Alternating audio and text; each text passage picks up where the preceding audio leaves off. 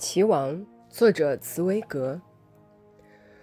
日复一日，我照着棋谱，把书上的一百五十盘棋，很有系统的下了一遍，一盘接着一盘。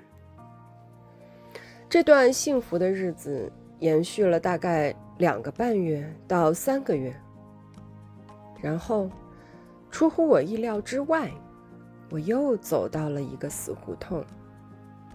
我发现自己又重新面对一片虚无，因为每盘棋都下了二三十遍之后，这些棋局就失去了新鲜感，失去了魅力，再也没有意外的喜悦。先前那种令人兴奋激动的力量消失了。这些棋局的每一步棋，我早就倒背如流。反反复复下个不停，有什么意思呢？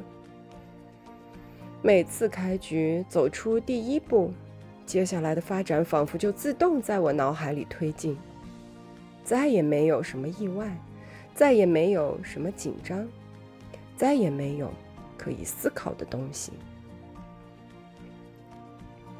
为了让自己有事情可以做，给自己找来更多生活中不可或缺的忙碌和消遣。我真的很需要另外一本西洋棋的书，可是既然这是根本不可能的事，我只有一个办法可以脱离这个诡异的迷宫。我只好自己发明一些新的棋局来取代旧的棋局。我不得不想办法和自己下棋，或者说的更准确一点，就是把自己当成对手。我不知道你是否想象过，玩这种自我对抗的游戏是什么样的精神状态。然而，你只要大略想象一下就可以明白，下棋是一种纯粹的思考游戏，没有任何偶然或运气。因此，把自己当成对手来下棋是荒谬绝伦的事情。西洋棋之所以吸引人，归根究底。不就是因为棋局的战略是两个不同的头脑按照不同的思路所发展出来的吗？在斗智的过程中，执黑子的那一方根本不知道白子那一方会用什么战略，因此他只能想尽办法去猜测对方的意图，破坏对方的战略。同时，白子的一方也拼命地抢先一步回应黑方的秘密意图。可是现在，如果黑方和白方是同一个人，就会出现一种非比寻常的情况，那就是同一个人的脑子必须知道一件事情，又必须忘掉这件事情。这个头脑在思考走白棋时，必须强迫自己彻底忘记一分钟之前他走黑棋时想达到的目的。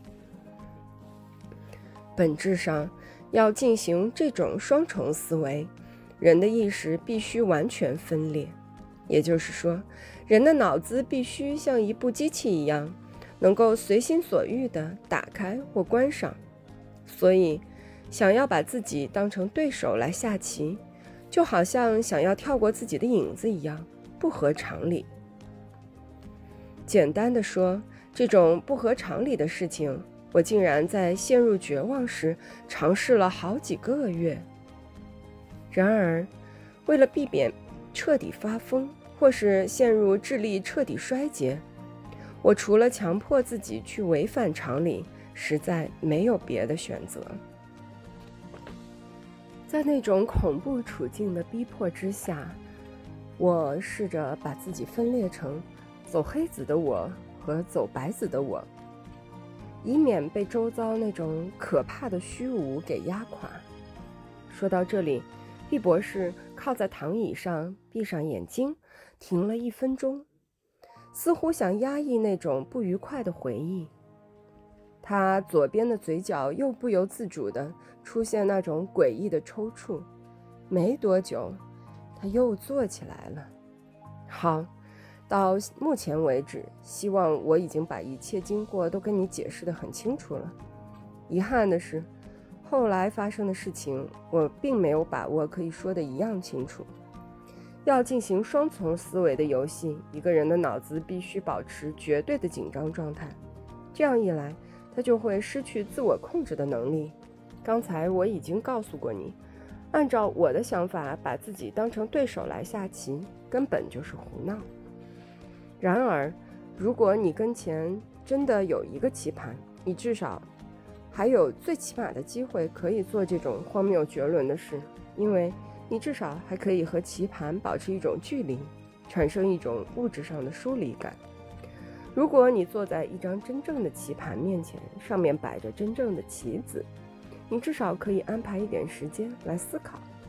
你至少可以移动身体，一下子坐在桌子这一边，一下子坐在桌子那一边，一下从黑棋的角度，一下从白棋的角度来观察整个局势。然而，在当时的情况下，我我被迫进入自己脑海里的想象空间，进行这一场自我抵抗的战争。